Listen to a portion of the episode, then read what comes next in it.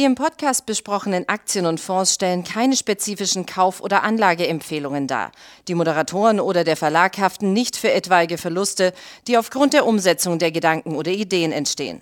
Herzlich willkommen zu einer weiteren Ausgabe vom Money Train, dem Börsenpodcast von Der Aktionär. Heute mit mir im Studio mein Kollege Alfred Maidon. Erstmal herzlichen Dank, dass du dir die Zeit genommen hast. Ja, gerne, hallo. Genau, und wir haben ein sehr spannendes Thema, die Quartalssaison. Sie hat gerade begonnen, IBM mit Quartalszahlen im Tech-Sektor, das erste Unternehmen. Und jetzt geht es richtig rund. Jetzt fängt nämlich, oder heute Abend geht es richtig rund, dann wird Netflix seine Quartalszahlen veröffentlichen. Womit rechnest du? Boah, schwierig. Also ich kann mich da so ein bisschen den äh, Analysten anschließen oder auch Netflix selbst, die ja angekündigt haben, schon äh, mit den letzten Quartalszahlen, dass man für dieses Quartal ein Rückgang der Nutzerzahlen um zwei Millionen erwartet. Das ist auch so die allgemeine Meinung. Äh, bei Netflix geht es ja nicht um Umsatz und Gewinn wie bei vielen anderen oder bei fast allen anderen Firmen, sondern es geht eigentlich immer nur um die Zahl der Kundenzuwächse oder eben jetzt der Kundenabgänge. Und äh, da rechnet man halt mit zwei Millionen, Netflix selber und wie gesagt auch die Analysten. Und ähm, wichtig wird jetzt, glaube ich, viel mehr sein, äh, was Netflix für das nächste Quartal sagt. Das wird jetzt die entscheidende Zahl sein. Ähm, genau, wir haben beim letzten Quartal gesehen, sie haben durchaus positiv überrascht beim Ergebnis, aber die Aktie ist um 35 Prozent dann in den Boden gerammt worden. Anders kann man es ja überhaupt nicht nennen. Sie wurde in den Boden gerammt und ähm, sie hat sich auch nicht mehr erholt. Also ähm, sie ist immer noch weitergefallen. Ja, sie ist immer noch weitergefallen. Wir kommen im Hoch von binnen eines Jahres von 690 auf mittlerweile 190 Dollar gefallen. Äh, Netflix war vor einem Jahr mehr wert als Disney. Jetzt hat sie das deutlich wieder relativiert wird. Ähm, ich weiß noch, ich kann mich daran erinnern, dass wir im vergangenen Quartal dann am Tag danach das große Wehklagen hatten, auch von Seiten des Managements, das gesagt hat, ja, äh, wir haben so viele Schwarzseher und äh, das ist das, was uns letztendlich Wachstum kostet. Was hältst du davon? Ja, die Schwarzseher hatte Netflix aber auch, als man noch Kundenzuwächse hatte. Also da hat sich nichts dran geändert. Das ist sicherlich jetzt, äh, es muss sich irgendwas verändert haben. Und verändert hat sich tatsächlich offensichtlich das, äh, dass die Kunden zum einen natürlich jetzt mehr Angebote haben, das haben sie auch schon länger, die vielleicht auch verstärkt nutzen und dass vielleicht der eine oder andere sagt, ich kann mir eben doch nicht mehr zwei, drei oder vier Abos leisten, gerade jetzt in diesem inflationären Umfeld. Und das ist auch so ein bisschen meine Sorge, dass dadurch, dass wir jetzt, dass einige Leute vielleicht wirklich mal sparen oder sparen müssen und dass sie vielleicht ihr Geld lieber für Urlaub ausgeben als für Serien, dass das eventuell äh, tatsächlich dazu führt, dass äh, Netflix noch weitere Kundenrückgänge äh, haben könnte. Was hältst du von der Idee, dass jetzt, äh, man versucht ja in Testmärkten rauszufinden, wie man das so ein bisschen einnivellieren kann, dass man die Schwarzseher ebenfalls zur Kasse bittet, beziehungsweise die, die ihren, ähm, ihre Accounts eben äh, mit anderen teilen, dass man die zur Kasse bittet, indem man sagt, okay, ähm, wenn ihr außer Haus noch ein zweites Gerät, Fernsehgerät ähm, haben wollt, über das ihr Zugriff habt, dann müsst ihr zwischen einem und drei Dollar bezahlen. Was glaubst du, das wird funktionieren? Ja, selbst wenn es funktioniert, das ist ja ein einmaliger Effekt. Dann habe ich das einmal geschafft, dann habe ich vielleicht einen Teil der Schwarzseher äh, zurückgeholt oder zu zahlenden Kunden gemacht. Aber das ist ja einmalig, das passiert ja nicht jedes Jahr. Insoweit äh, hilft das Netflix auch nicht langfristig weiter. Also lieber ein Wachstum organisch, also ein Zuwachs an Kunden und ein Zuwachs an Schwarzsehern, als kein Kundenzuwachs und diese Schwarzseher retten, weil das ist keine dauerhafte Lösung. Ähm, das ist sicherlich richtig und wichtig, dass das Netflix das macht, aber äh, wichtig ist vielmehr, äh, wie man in der Zukunft weitergeht. Und das größte Problem, das hat, glaube ich, auch Netflix selber schon mal gesagt, äh, vor einigen Quartalen, ist auch gar nicht unbedingt die zunehmende Konkurrenz durch Disney, Apple Plus etc., sondern vor allen Dingen TikTok und also TikTok allen voran. Diese kurzen Videos, die unheimlich viel Bildschirmzeit äh, nehmen. Jeder Mensch hat ja nur eine gewisse Bildschirmzeit, der eine hat acht Stunden, der andere nur zwei. Und wenn ein Großteil davon auf TikTok verbracht wird oder auf anderen Plattformen, dann bleibt eben weniger Zeit für Netflix. Ich weiß jetzt nicht, ich schaue hin und wieder mal Netflix, ich bin sicherlich kein Heavy-User. Ähm, mir fällt auf, dass der Content auch nicht mehr so, wie soll man sagen, ähm, also mich nicht mehr so bindet. Also die meisten Dinge hat man schon auf die eine oder andere Weise mal äh, gesehen. Jetzt Squid Game, das war natürlich toll, aber ich habe es auch nicht zu Ende gesehen. Ähm, jetzt kommt nicht? Ich hab, nein, ich habe das nicht zu Ende gesehen. Ich habe das, glaube ich, nach der, nach, der, nach der dritten also, oder nach der vierten Staffel. Das ist eine meiner, ich habe, glaube ich, in meinem Leben fünf Serien gesehen und das war eine davon.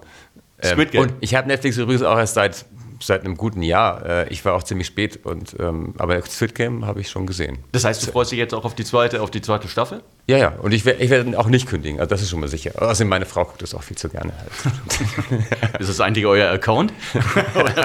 ich habe ja einen Schm Schmarotzer-Account, darf man das sagen? Ja, ja, jetzt ist es zu spät. Nee, jetzt haben es Millionen Leute ja, gehört. Ja, genau, das, das können wir auch rausschneiden. Ähm, ja, gut, jetzt gehen wir davon aus, wir haben eine ähm, doch jetzt signifikante Underperformance der, ähm, äh, der Aktie nach Quartalszahlen. Ja. Wir haben ja hier tatsächlich die Zahlen, was die Zuhörer jetzt gerade nicht sehen können. Wir haben eine Statistik, da liegen zwei, vier, sechs, acht, äh, zehn aus den vergangenen zehn Quartalszahlen war ein Tag nach der Veröffentlichung ja. in neun Fällen der Kurs deutlich niedriger gestanden. Jetzt die Frage, wie sollte man das Ding handeln? Sollte ja, man es handeln? Also äh, ich habe das eben gerade auch noch mal mit einem Kollegen äh, besprochen. Ich war kurz davor, oder bin kurz davor, auch meinen Lesern zu empfehlen, auf fallende Kurse zu spekulieren, weil die Wahrscheinlichkeit ist sehr hoch. Und wie gesagt, ich rechne ja, habe ich ja gerade gesagt, eher auch noch mal mit einem sehr schlechten Ausblick. Und da sehen eben die Analysten doch eher wieder anziehende äh, äh, Nutzerzahlen, zumindest dann auch im nächsten Jahr. Ähm, wenn dem nicht so sein sollte, dann kann die Aktie tatsächlich nochmal kräftig einbrechen. Denn eins muss man wissen, klar, die Aktie ist jetzt so stark gefallen, 70 Prozent vom Hoch. Aber ähm, Netflix war vor einem halben Jahr eine Firma, die mit 20, 30 Prozent vielleicht noch wachsen kann zukünftig. Jetzt wächst man noch mit, mit viel Glück mit knapp 10 Prozent. Äh, Bewertung ist im Moment KGV 15. Das ist jetzt nicht super billig. Also das ist in Relation schon in Ordnung. Eher vielleicht sogar noch ein bisschen zu teuer.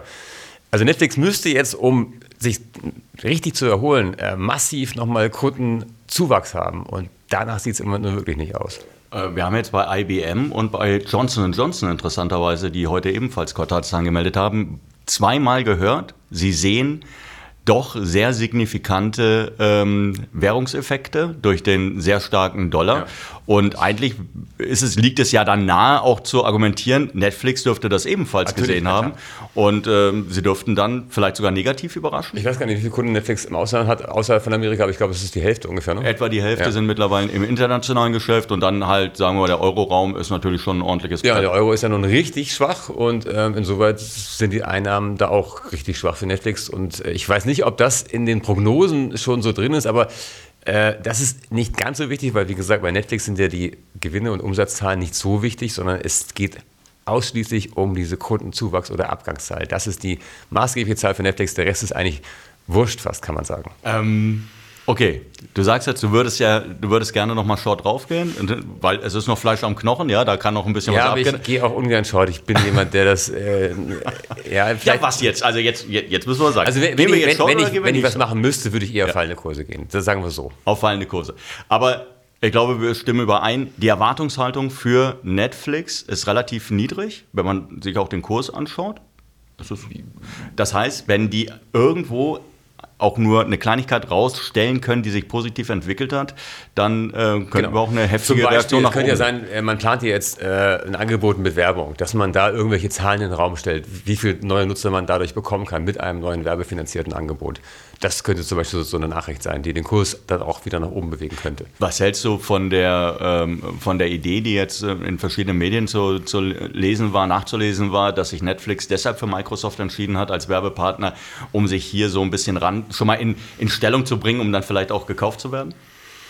Es ist eine ganz interessante Theorie. Ähm, ob jetzt die, äh, ein, ein, äh, ein Vertrag äh, mit, einem, mit einer Firma, die man später aufkaufen will, ob das jetzt so die, der, die, die Vorbereitung auf eine Übernahme ist, weiß ich nicht, aber zumindest denkbar ist es, dass tatsächlich Microsoft Interesse haben könnte an, an einem Streaming-Anbieter, denn andere Tech-Konzerne haben das ja nun auch im Programm und ähm, das ist natürlich schon, wäre schon ein großer Schritt für Microsoft, denn Netflix ist zwar günstig geworden, aber ich glaube, es sind immer noch 80 Milliarden. Genau. Äh, also das ist dann schon noch also ich glaube es eher nicht, dass das passiert. Okay, aber es ist auf jeden Fall mal eine interessante Story. Ja, natürlich, das schon. Und Sie haben es gehört, liebe Zuhörer, es ist auch eine interessante Story, was Netflix am heutigen Dienstag betrifft, heute Abend mit den Quartalszahlen, die wir natürlich auch online für Sie äh, dann zeitnah ins Netz stellen werden, komplett mit einer Einschätzung. Ich danke dir auf jeden Fall, dass du dir die Zeit genommen hast. Genau. Und äh, ja, dann warten wir mal ab, was heute Abend letztendlich mit, genau. mit Netflix passiert wir hoffen, dass Sie einen schönen Tag haben und äh, hoffen, dass es Ihnen Spaß gemacht hat, hier zuzuhören. Bis dahin. Tschüss. Schönen Tag und ein kaltes Bier.